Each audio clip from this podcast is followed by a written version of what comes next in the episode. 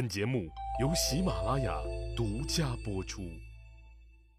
上一集里，我说到了机械父任内的事儿。机械父接手的这个唐国，最初因为叛乱而被灭国，所以国内很贫弱。机械父为了大力发展壮大改名后的晋国，与周王室之间交往的十分频繁，这为晋国的发展赢得了周王室的极大支持。更为他的儿子晋武侯留下了丰厚的政治遗产。在这样的情况下，姬谢父去世以后，他的儿子晋武侯幸运地继承了国君之位。为什么说他幸运呢？那是因为他的一生太过顺风顺水了。晋武侯所在位的时间大约是周康王的末期。这个时期是什么时期呢？可以这么说。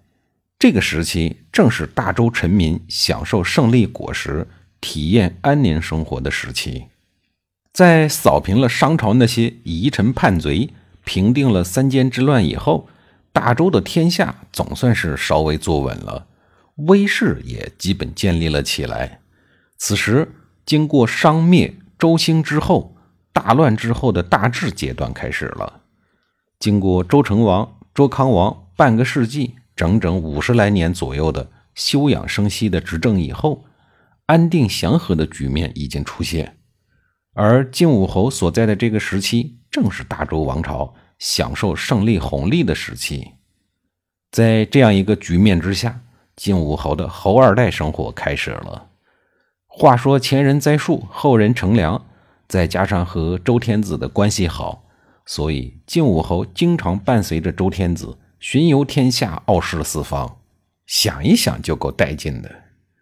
在以前的周文王时期，包括周武王及周成王时期，巡游天下的目的都是为了体察万民，以便更好的治理天下。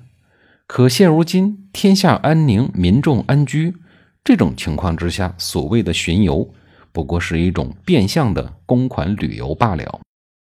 而晋武侯因为随行的缘故，也多次被周天子所赏赐。根据《竹书纪年》的记载，当时晋武侯实在是没有地方操心了，于是果断地大兴土木起来，在晋国建造了极其漂亮的宫殿。晋武侯和天下诸侯们的享乐之风，应该就是从这个时候开始兴盛起来。盛世光环下隐藏着风险。根据史书的说法，到了周昭王时期，已经隐隐出现了危机。咱们公平的说呀，晋武侯也没有办法做出更好的政绩。当时的晋国还是一个弱国，并没有以后那么强大。这时候，晋国的周围生活着无数戎狄人的各个部落。晋武侯的晋国要想真正的站稳脚跟，只能紧跟着周天子的步伐。如此一来，没有自主权，又被周王室深度影响的晋武侯，想要有所作为，那真的是太难了。不过，不管怎么说啊，晋武侯这个侯二代的生活还是让人非常羡慕的。等到晋武侯的儿子晋成侯继位的时候，天下已经出现了不和谐的迹象，即所谓的王道危缺。这个阶段对应的周天子，大概是周昭王。首先是东夷各国出现了叛乱，也就是今天的山东南部、江苏北部、安徽北部一带。周昭王不得不派大军进行军事震慑。这个阶段的西周王室还处于巅峰时刻，经过成康之盛世，西周的军力达到了史上最强，西周六世的战斗力睥睨天下，无与为敌。东夷各国无力对抗，不得不老老实实的接受统治，而南方的楚国那就不是简单的震慑一下就能对付了，必须要真刀真枪的较量。为此，周昭王只能三次御驾亲征，结果呢，没搞定楚国，自个儿还死在了楚国的地狱。除了这几起叛乱之外，鲁国还发生了礼崩乐坏的恶劣事件，即弑君夺位。到了这个时候，天下已经开始有乱象了。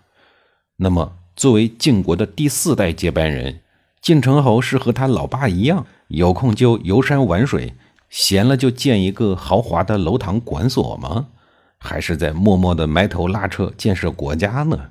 以至于忙得没有时间仰望星空，遥看诗和远方，这个就无法精准的判断了。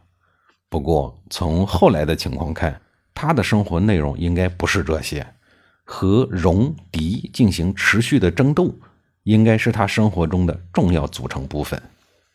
晋国所在的河东地区，比周天子所在的关中地区的戎狄人还要猖獗。这个地区除了戎人，还有狄人，因此晋国前期的君王们，基本上无一例外的都需要和戎狄做斗争。只是依据戎狄人的猖獗程度，他们的付出有大有小而已。晋国的前半截在《史记》中没有什么年代记载，只是简单的记录了一下国君的更替，对他们事项的记载也非常的零星。比如到了晋成侯的孙子晋国第七代国君晋喜侯在位的期间，只说他是一个勤俭节约的君王，是个处衣缩食、省吃俭用的模范。按说，作为一个君王，有勤俭持家的意识，并且付诸行动，是一件值得肯定和推广的好事儿。可是，《诗经》里却有一段讽刺晋喜侯的记载，叫“俭而不重礼”。是由唐之卞风始作，意思是说晋喜侯为了节俭，不重视礼节了。周礼之中，繁文缛节多如繁星，尤其是新老国君权力过渡的阶段，更是多如牛毛。还记得我前面说过的尚书顾命吧？成千上万的军人、百姓聚集在一起，持续不断的折腾数日才能够完成。整个过程就是一部电影脚本，可想而知，这么一件事情，国家所需要动用的财力、物力有多么的巨大。可即便是如此的费力、费神又费钱，诸侯们还是不敢缩减周礼的各种环节。而晋喜侯这一位省吃俭用的模范国君，则对周礼之尊大打折扣。他以节俭的名义，缩减了大量的礼仪程序。这在周王室和各路诸侯看来，属于大不敬的行为。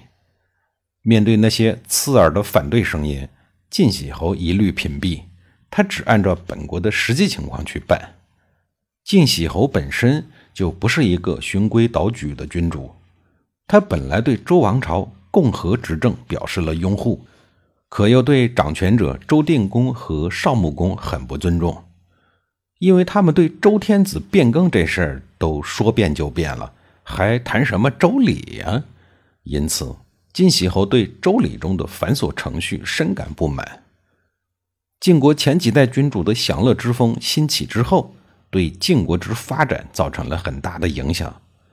晋喜侯如果想壮大晋国，就必然要整顿享乐之风。晋喜侯以身作则。以高层之力，在晋国全域推广节俭之风。推广节俭本无坏处，但在周王室的眼中，晋喜侯是带了个坏头的。为了节俭，竟然不顾周礼的程序，严重影响了周王室的权威。也是该当其时，此时的周王朝正处于衰败之时，共和执政、稳定中央政权尚且自顾不暇，哪能腾得出时间？精力来处罚晋喜侯呢？周礼就这样逐渐的沦为了形式主义，沦陷了也好，省得这些形式主义大行其道，祸国殃民。下一集里，我给您讲一讲省吃俭用的晋喜侯省出来的那么多钱都干嘛去了。